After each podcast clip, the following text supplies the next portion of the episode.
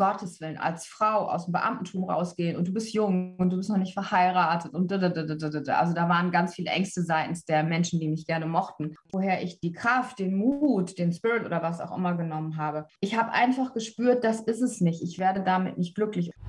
Und das ist vielleicht auch ein bisschen der rote Faden heute zum Coaching, das Arbeiten mit Menschen, das doch etwas vermitteln, für etwas sensibilisieren, sie zu etwas Besserem inspirieren, wie auch immer.